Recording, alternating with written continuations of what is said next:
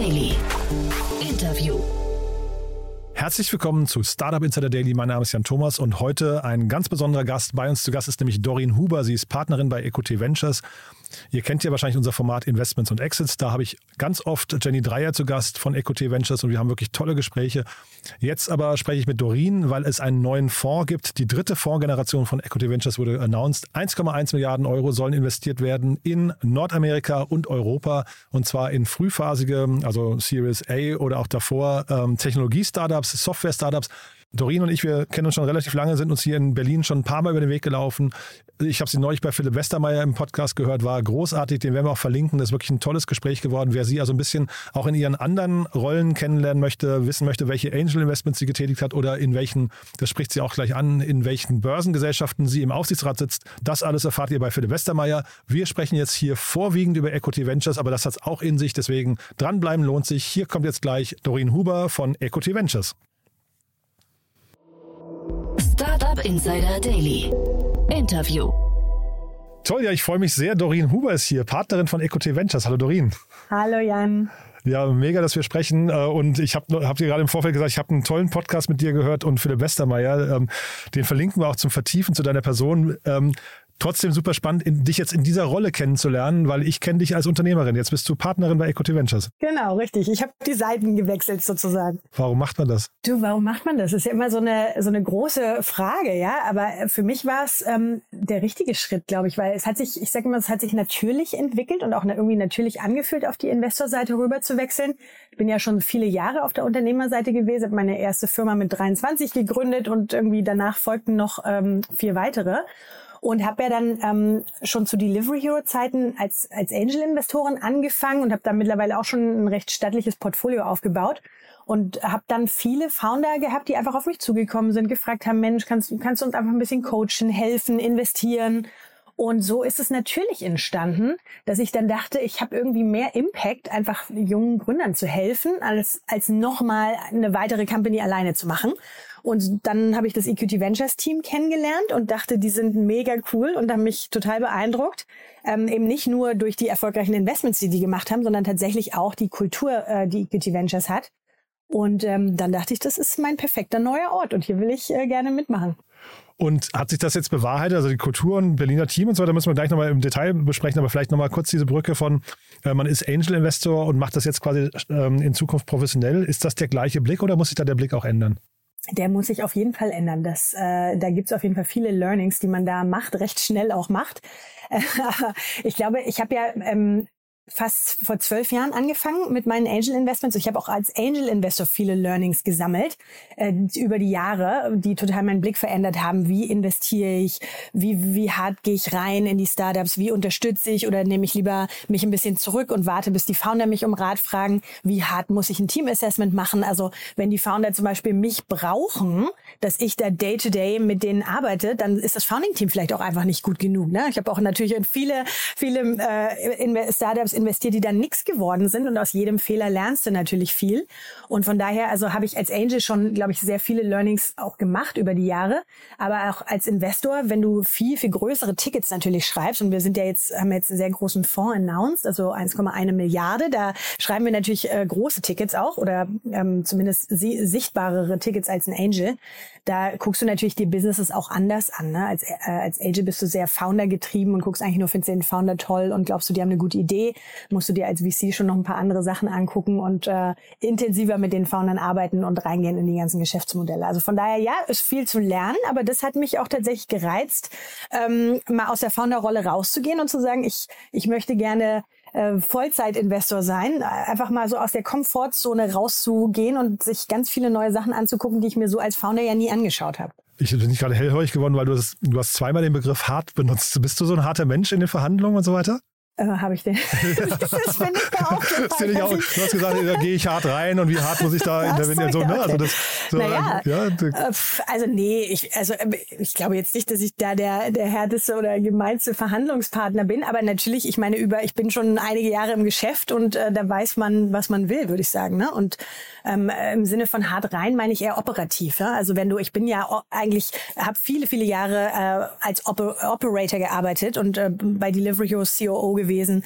Äh, dementsprechend, ich habe schon eine Leidenschaft für Operations und, und hart rein heißt im Sinne, wie, wie intensiv bringe ich mich ein, ja, und wie, wie doll mische ich mich ein in, in Strategie und in die Umsetzung oder wie sehr bin ich eigentlich Berater und, und Challenger von dem Team. Und äh, ich bin, äh, bin ja ähm, vor knapp zwei Jahren äh, auch in zwei Aufsichtsräte gegangen und muss sagen, da habe ich noch mal einiges gelernt, auch wie du auch als Boardmember einen guten Job machst. Und es ist eben nicht, dass du reinkommst und sagst, warum ist denn in der Marketingkampagne hier nicht äh, grün, sondern rot und das finde ich nicht gut, sondern dass du wirklich sagst, okay, was ist eigentlich die Aufgabe von einem Boardmember und wie kannst du die gut erfüllen? Die Unternehmen jetzt heute, du hast gerade von eurem neuen Fonds gesprochen, das ist ja auch der Grund, warum wir sprechen, 1,1 Milliarden, das ist ja echt eine Hausnummer, ne? Ähm, und plötzlich werden aber dann die, die Geld Gelder, die du verantwortest, auch äh, kriegen wahrscheinlich eine Null hinten dran oder zwei. Ich weiß gar nicht genau, aber ähm, macht, lässt einen das manchmal nachts nicht schlafen, dass man möglicherweise Geld komplett, dass man sich da vertut und Geld komplett in den Sand setzt? Ja, also es ist auf jeden Fall eine große Hausnummer. Sind wir auch super stolz drauf, dass wir es geschafft haben, ähm, so einen großen Fonds für Early Stage zu raisen. Das muss man ja auch nochmal ins Verhältnis setzen. Das ist ja tatsächlich Seed und Series A. Ähm, und na klar, ist auch eine Verantwortung. Ist, ich glaube, das wäre äh, komplett, ähm, sage ich mal, unverhältnismäßig unseren unseren LPs gegenüber, wenn wir das nicht so sehen würden. Also wir sehen das schon, dass es eine große Verantwortung ist und dass wir auf die, also eine, eine Verantwortung haben, dieses Geld gut anzulegen. Nichtsdestotrotz ist es ja Venture Capital, das ist Risikokapital. Und jeder, der bei uns investiert, genau, auch für die Epis. Und wir wissen das natürlich auch, dass nicht jedes Investment ähm, super erfolgreich sein kann, sondern dass es eher darum geht, eben mutige Wetten einzugehen und auf die ganz großen Probleme unserer Gesellschaft zu wetten und zu schauen, dass man dann die richtigen, äh, die richtige Wahl bei bestimmten Unternehmerteams getroffen hat und dann eben auch einfach äh, tolle, tolle Investments hat. Aber es ist jedem klar, dass nicht jedes Investment ein Erfolg äh, sein kann, ganz klar. Aber natürlich, äh, das ist natürlich schon auch ein Druck, aber den Druck hat jeder Unternehmer auch. Ne? Den Druck hatte ich auch als CEO, ähm, als ich das Geld von meinen, äh, von meinen Investoren bekommen habe. Ne? Also einfach gut abzuliefern und eine tolle Firma aufzubauen und auch gute Returns für meine Investoren zu produzieren. Ich glaube, das hat sich eigentlich von, von der Warte her nicht viel geändert. Sind die Teams, du hast ja vorhin bei dir als in deiner Rolle als Angel gesagt, du hast sehr, sehr viele ähm, Gründungsteams kennengelernt und hast dann auch oft investiert, weil das Team dir gefallen hat. Sind die Teams in der Phase, wo ihr jetzt investiert, schon weiter? Sind die reifer oder ähm, ist das ungefähr noch die gleiche, das gleiche Level?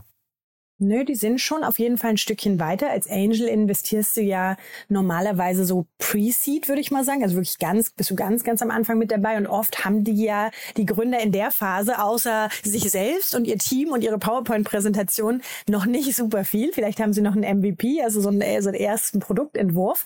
Ähm, aber wenn wir jetzt investieren, also sagen wir mal, das sind die größeren Seed-Runden oder Series A, also unsere, wir können zwar zwischen ein, einer und 50 Millionen investieren, aber unser sage ich mal, unser Sweet Spot, was wir, was wir häufig machen, sind dann schon eher so fünf bis 15 Millionen. Und wenn du, wenn du sagst, du machst eine Seed-Runde mit fünf Millionen oder sechs oder sieben, dann hast du schon äh, Sachen da, dann hast du auf jeden Fall schon ein Produkt in der Regel, du hast ein Team, du kannst schon ein bisschen was zeigen. Bei den Series A's dann noch mehr, dann hast du in der Regel auch äh, Umsätze oder Kunden oder das Produkt ist tatsächlich schon, äh, hat einen guten Reifegrad. Also von daher ja, deshalb, äh, wie ich eingangs sagte, es ist nicht mehr nur, ich guck mal, welcher Founder hat genug Passion und Drive und, und hat ein, hat ein Problem gefunden, wo ich glaube, ja, das ist ein Problem, was viele Leute haben sondern es geht dann jetzt schon um viel mehr wirklich äh, reinzugucken in die Geschäftsmodelle, sich die Financials anzugucken, mit Kunden zu sprechen, die die haben, also viel, viel mehr äh, Due Diligence natürlich auch zu machen und ordentlich sich solche Deals äh, anzuschauen. Mhm. Du hast gesagt, ihr macht mutige Wetten auf, ähm, glaube ich, große äh, Antworten auf die großen Probleme dieser Welt, ne? So, oder Problemlösungen. Ja, ja. Ähm, genau. Seid ihr dann so Thesen getrieben? Habt ihr da quasi eure, eure Bereiche gefunden, wo du sagst, da, da äh, brennt es gerade am meisten oder wird es in der nächsten Zeit am meisten brennen? Da kann man äh, vielleicht dann auch den größten Upside äh, generieren oder wie geht ihr davor? Ja, also sehr, wir sind sehr, sehr thesengetrieben. Wir haben, wir sind also grundsätzlich ein, ein, generalistischer Fonds. Das heißt, wir gucken uns wirklich ganz, ganz breit gestreute Themen an. Also wir sind nicht nur auf ein Thema konzentriert, aber wir gehen in die einzelnen Themen schon sehr tief rein und machen viel, viel Arbeit. Äh, wir nennen es so Wave Work. Also wir, wir gucken uns wirklich ganz, ganz explizit bestimmte Themenbereiche an und gucken uns dann auch wirklich alle Companies in dem Bereich an in, in ganz Europa oder äh, global. Also wir investieren ja in Europa und in US und, ähm, und adressieren dann auch die Firmen, die wir stark finden, ganz, ganz gezielt. Also es ist nicht so, dass wir da reaktiv sind und gucken, wer race jetzt eine Runde und dann, okay, let's go for it, sondern wirklich sehr, sehr thesengetrieben und wir gucken uns ganz äh, bestimmte Bereiche, die wir gut finden, ganz intensiv an. Mhm. Ich hatte gerade Holido hier zu Gast. Ne? Ähm, jetzt habe ich mich gerade gefragt, ist das ein Problemlöser für so die großen Fragen? Ähm, oder äh, warum habt ihr das Investment gemacht? Was hat euch da gereizt? Das war wahrscheinlich ursprünglich vor deiner Zeit noch, ne? Ja, genau. Ich glaube, das war, wenn ich mich nicht täusche, tatsächlich eins der aller, allerersten Investments, so, die wir wow, jemals gemacht haben. Ihr habt 2016 angefangen, ne, glaube ich. Genau, ja. Mhm. richtig, ja. Und ähm, wie gesagt, die haben auch eine tolle große Runde geraced. Sagen wir mal so, also grundsätzlich, ähm, wenn du, wenn du sagst, was, was sind die gesellschaftlichen Probleme, die sind ja auch vielfältig. Ne? Also du hast zum einen die ganz großen Probleme, wie ernähren wir uns in der Zukunft? Okay, da kannst du dann sehr schnell in den Bereich synthetische, synthetische Biologie gehen, alternative Proteine, äh, kultivierte Fleisch, Meeresfrüchte, also was, was ja natürlich auch gerade ein sehr äh, ähm, aufschriebendes Thema ist. Du kannst dir Climate Tech angucken, aber na klar, letztlich auch Bereiche, die digitalisiert werden, ähm, ist dann, kannst du sagen, hat vielleicht nicht den ganz, den gleichen politischen Hintergrund oder den gleichen gesellschaftlichen äh, Stellenwert, aber trotzdem ist es ja eine Veränderung in der Gesellschaft, die irgendwie sich abzeichnet in Digitalisierung. Und das ist der ganze Travel-Markt, ja, auch mit so Firmen wie Airbnb, die ja eigentlich, wie wir reisen, wie der moderne Mensch reist, völlig auf den Kopf gestellt haben, weil sowas gab es ja vorher gar nicht. Und ähm, deshalb, ja klar, sind auch so, so, sage ich mal, lifestyleige Themen können auch große gesellschaftliche Veränderungen hervorrufen. Oder Slack zum Beispiel, wie kommunizieren wir heute in der Firma? Oder Weißt du, also wie, wie fahren wir Auto? Ähm, ist, ist es elektrisch? Ist es äh, äh, Carsharing? Hast du Sharing Economy? Ja, also das sind ja, das sind ja schon alles große gesellschaftliche Themen, die teilweise auch Wandel bedeuten. Und ähm, als großer Fonds musst du dir halt die großen Themen angucken. Na klar, manchmal haben die dann mehr Impact, sag ich mal, und manchmal weniger, aber sind ja trotzdem große gesellschaftliche Bewegungen. Ohne jetzt jemanden vor den Kopf zu stoßen, äh, gibt es Themen, die dich auch langweilen? ja, die gibt's tatsächlich. Aber Gott sei Dank haben wir dann andere im Team, die total begeistert sind über diese Sachen. Ähm, aber ich glaube, da ist jeder ja ein normaler Mensch. Ne? Also ich kann, wie gesagt, ich persönlich äh, bin immer total begeisterungsfähig bei so ähm, äh, klar, ich, ich liebe ähm, Marktplätze und bestimmte Konsumerthemen, weil ich natürlich selber einen Background in dem Bereich habe, aber ich habe zum Beispiel mich auch tief eingearbeitet in den ganzen Bereich Food Tech tatsächlich und nicht nur, wie kannst du Essen bestellen oder wie kannst du eben aller Delivery Hero Gorillas äh, deine Lebensmittel schneller kriegen, sondern wirklich, was gibt so als alternative Geschichten. Ähm, guck mir da ganz, ganz viel in den Bereichen an. Also wie gesagt, alternative Proteine und, und äh, dergleichen mehr. Ähm, aber ja, ich persönlich bin jetzt kein total begeisterter begeisterter Fintech-Investor. Ähm, also wenn es dann an so harte Banking-Themen geht und so, da ist bei uns im Team der Tom zum Beispiel, der mit Leidenschaft sich alle Fintech-Themen anguckt. Und ich glaube, das ist auch gut, ja. Also ich meine, darum geht's ja genau, dass, dass die Founder auch merken, wer hat an meinem Thema richtig echtes Interesse. Und ich finde, du kannst nicht, also du musst schon irgendwie neugierig sein als Investor und die Lust haben, dir viele Themen anzuschauen. Aber ich muss jetzt nicht in jede Bankenlösung und, und so reingehen, ähm, um guter Investor zu sein. Ich finde es gut, wenn man sich da aufteilt und sagt, das ist meine Stärke, da habe ich ein tiefes Fachwissen und da hast du ein tiefes Fachwissen und deshalb teilt man sich das auf. Ich habe nur gerade geschmunzelt beim Namen Tom, weil vom Namen her würde ich sagen, der sitzt nicht in Berlin, ne? Nein, das ist nicht Berlin.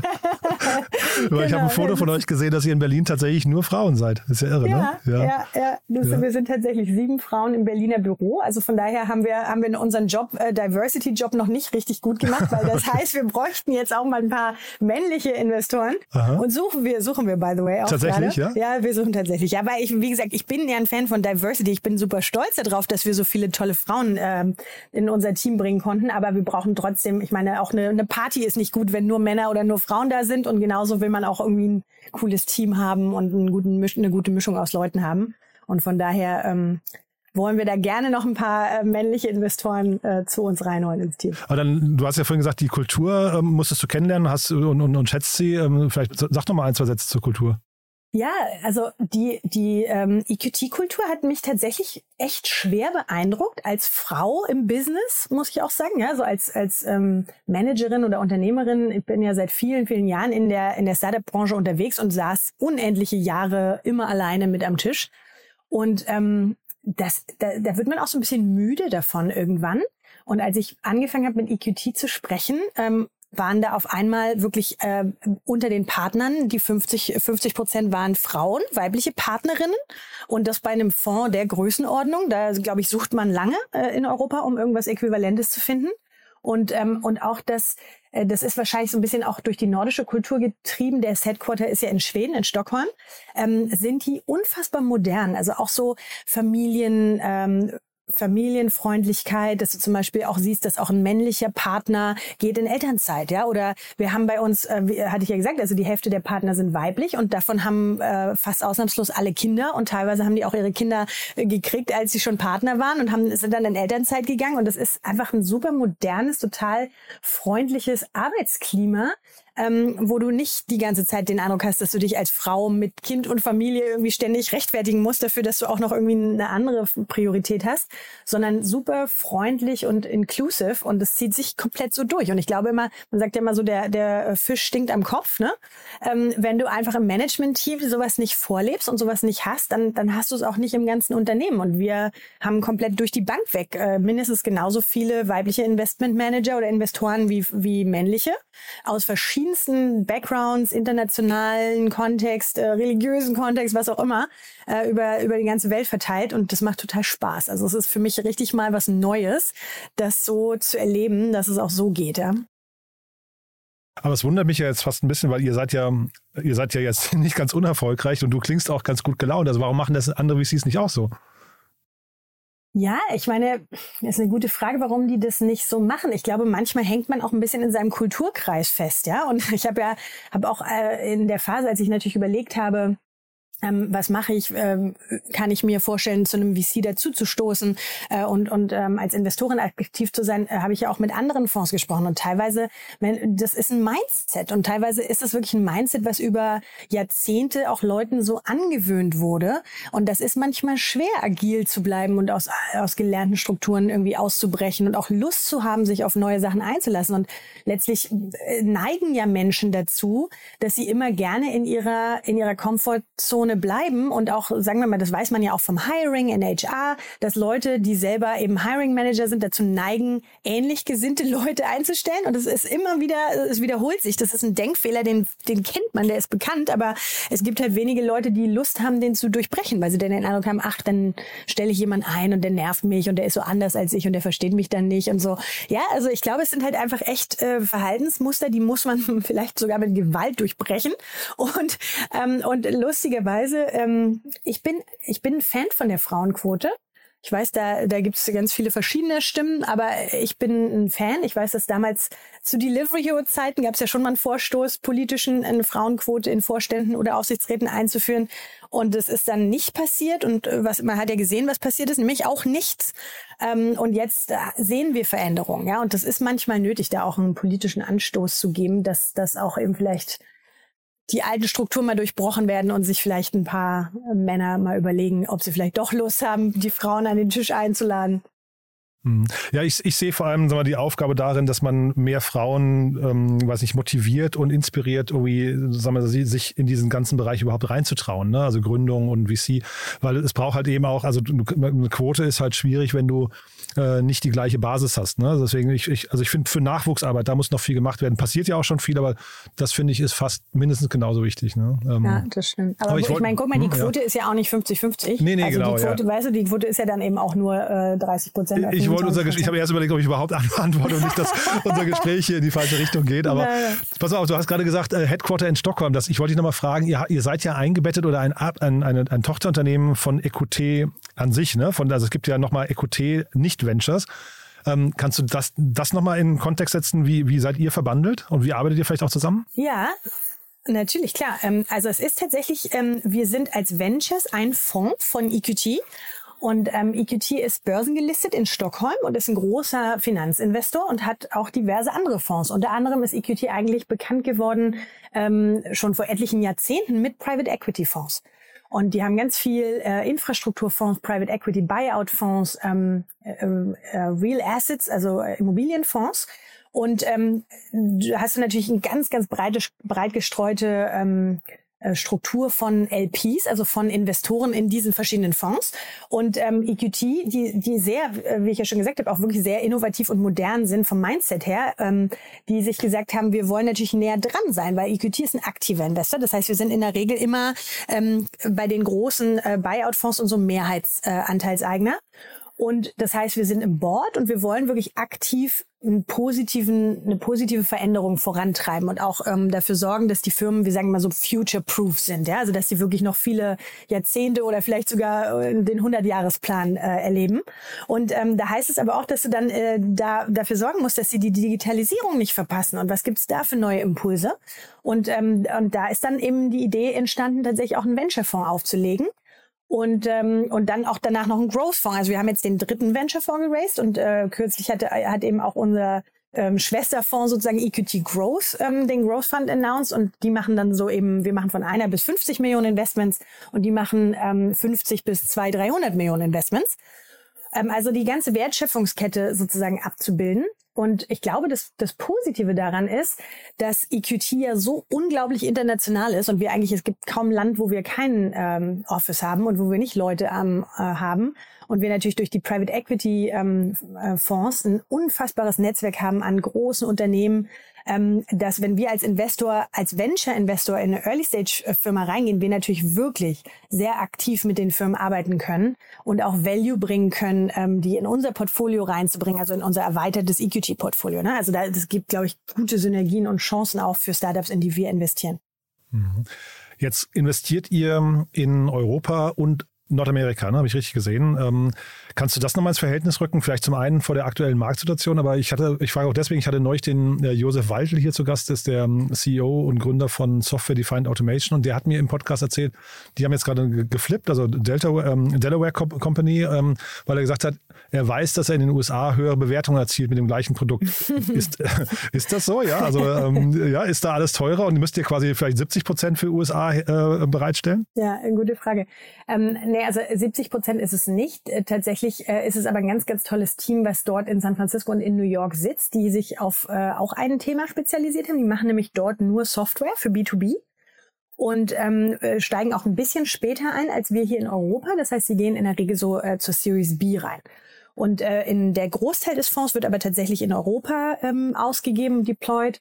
Und ähm, hier sind wir breiter aufgestellt und gehen auch früher rein. Also es gibt eine, eine kleine ähm, sozusagen veränderte Strategie, aber ansonsten äh, genau ähnliche Themen gucken wir uns dann natürlich auch in Europa an. Also natürlich gucken wir uns hier in Europa auch Software an ähm, und ähm, und B2B-Software-Themen und Data-Themen und so weiter, Infrastrukturthemen.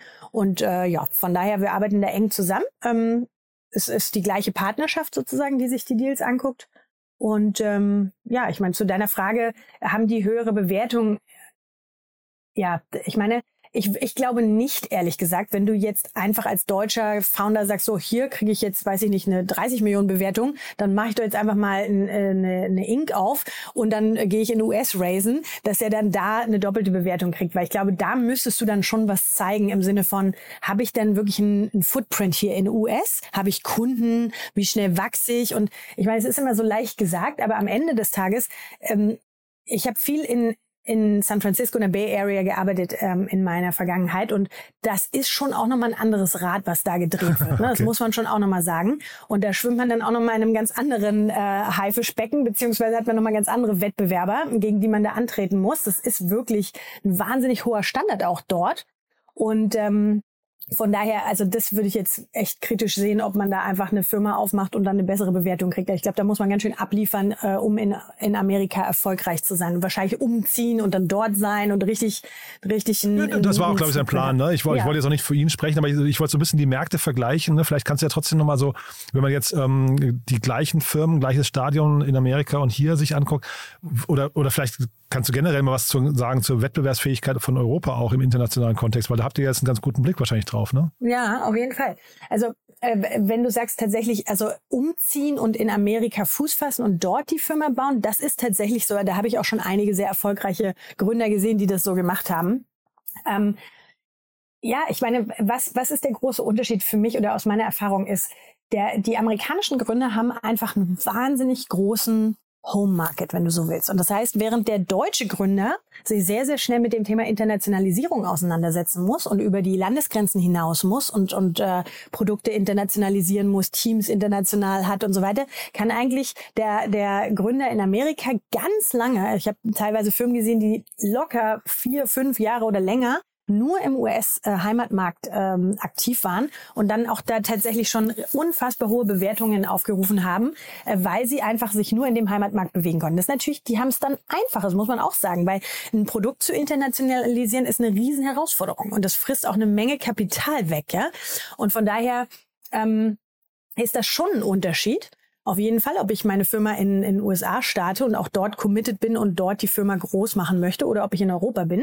Aber ähm, umgekehrt ist es natürlich auch eine, eine Opportunity, wie immer. Ne? Also äh, ich habe sozusagen als europäischer Gründer, wenn, wenn eine US-Company nach Europa kommen will, ah, die, so schnell kommen die meistens eben nicht nach Europa, genau aus diesem Grunde. Ich glaube, Airbnb war etliche Jahre schon alt, bevor die ähm, angefangen haben zu internationalisieren. Und ähm, da haben die europäischen Gründer, die dann natürlich einfach wissen, wir, wir sind hier mit Grenzen, wachsen wir hier auf. Wir wissen, jeder spricht eine andere Sprache. Im Urlaub fährt man in dieses Land, in jenes Land, wohingegen ein Großteil der Bevölkerung in Amerika auch noch nie im Ausland im, im Urlaub war. Ja? Also du hast ein ganz anderes äh, tatsächlich Mindset auch von, wie wir hier Grenzen wahrnehmen und Sprachen und, und solche Sachen. Und ähm, der, die Marktsituation ist natürlich so. Ich meine, ich kann es noch so ein bisschen vergleichen. Als ich angefangen habe, die ersten Runden für mein erstes Startup zu raisen, was irgendwie 2007, 2008 war. Und das war richtig schwer. Es gab überhaupt keine oder nicht signifikante große internationale Investoren in Berlin. Was wir heute sehen, ist ein Traum im Vergleich dazu. Ja, also die, ich meine, du weißt es ja auch, du bist auch schon so lange in der Szene unterwegs. Und von daher, was wir geschafft haben, hier in Europa aufzubauen, ist, ist phänomenal. Aber ja, sind wir noch hinter Amerika? Ja, wir sind noch hinter Amerika. Wir haben noch nicht geschafft, diese weltumfassenden Firmen zu bauen. Wir haben tolle, tolle große Companies aufgebaut, aber trotzdem sind wir immer noch locker 15 Jahre äh, hinter den ähm, ja, hinter, hinter den ähm, USA hinterher. Aber die ist Und, auch nicht bange, ne? Höre ich raus, oder? Nö, mir ist nicht bange. Ich sehe das, wie gesagt, ich sehe es als große Opportunity. Die Opportunity hat vor, ich glaube, vor 15 Jahren oder so, hat die nicht jeder so gesehen. Ich glaube, es gibt auch lustige ähm, Zitate da draußen von irgendwie äh, US-VCs, die gesagt haben, niemals wird aus Europa irgendeine gute Company kommen. Äh, ich glaube, die haben, haben sich äh, wahrscheinlich hinterher da äh, ihren Blick nochmal korrigiert auf die ganze Sache. Und von daher können wir super stolz sein, welche großen, tollen Companies aus Europa jetzt hervorgegangen sind. Und deshalb denke ich so, wenn dann die USA uns voraus sind, dann sehen wir ja eigentlich, wo unsere Zukunft in Europa hingeht.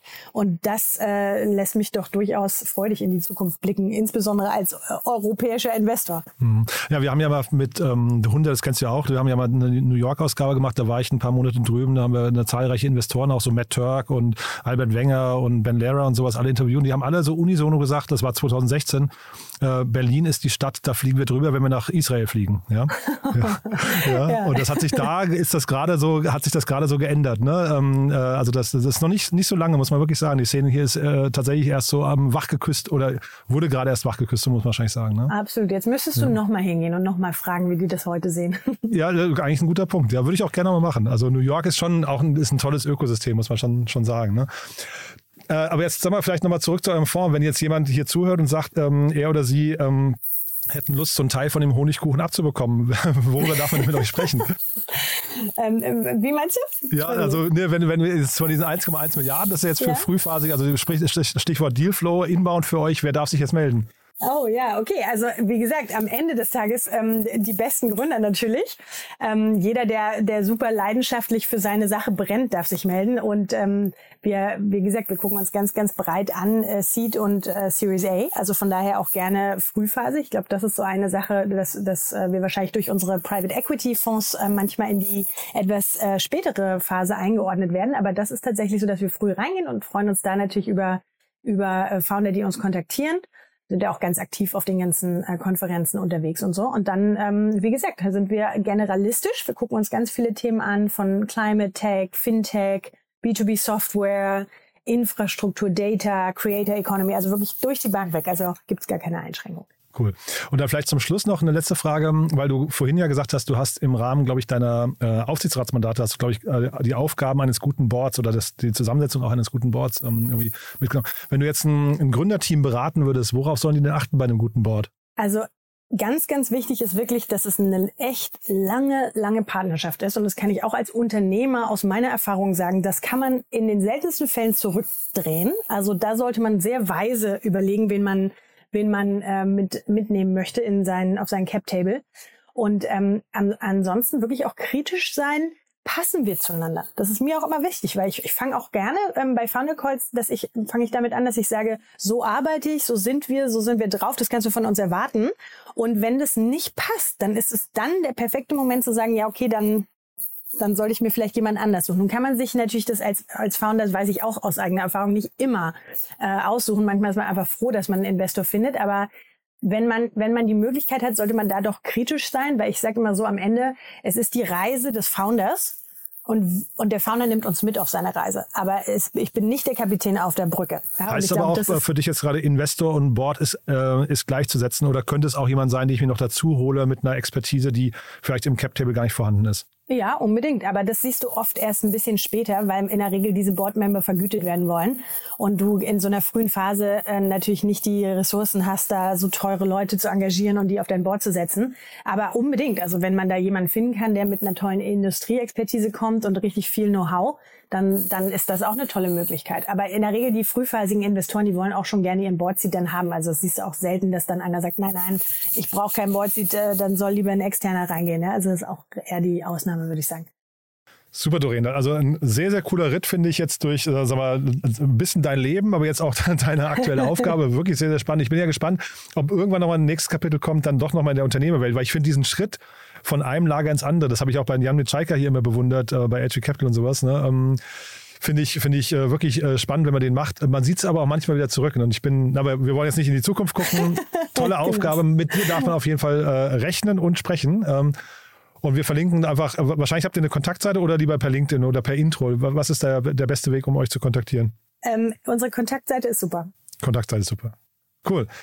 Hat mir großen Spaß gemacht und ja, dann bleiben wir in Kontakt. Bis zum nächsten Mal und viel, viel Spaß beim Anlegen. Ja, jetzt, ich danke dir, Jan. Cool. Vielen Dank, hat Bis Spaß dann. gemacht. Ciao. Super, ciao.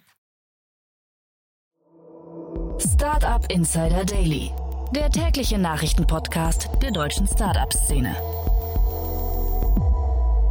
Das war Dorin Huber von EcoT Ventures. Ich hoffe, ich habe nicht zu viel versprochen. Ein super cooles Gespräch fand ich, hat echt Spaß gemacht. Wir führen natürlich alle relevanten Links in den Shownotes auf, also einfach mal reingucken, wenn euch das interessiert. Wenn ihr zum Beispiel Kontakt aufnehmen möchtet mit EcoT Ventures, ihr habt ja gehört, da ist auf jeden Fall genug Kapital zum Investieren vorhanden. Und ja, wenn euch gefällt, was wir hier tun oder wenn ihr jemanden kennt, der vielleicht uns noch nicht kennt und vielleicht zum Beispiel gerade am Fundraisen ist ähm, und zum Beispiel gerade am und zum Beispiel gerade am Raisen ist, also Geld sucht für sein Startups oder also Geld sucht für sein Bla bla bla bla bla.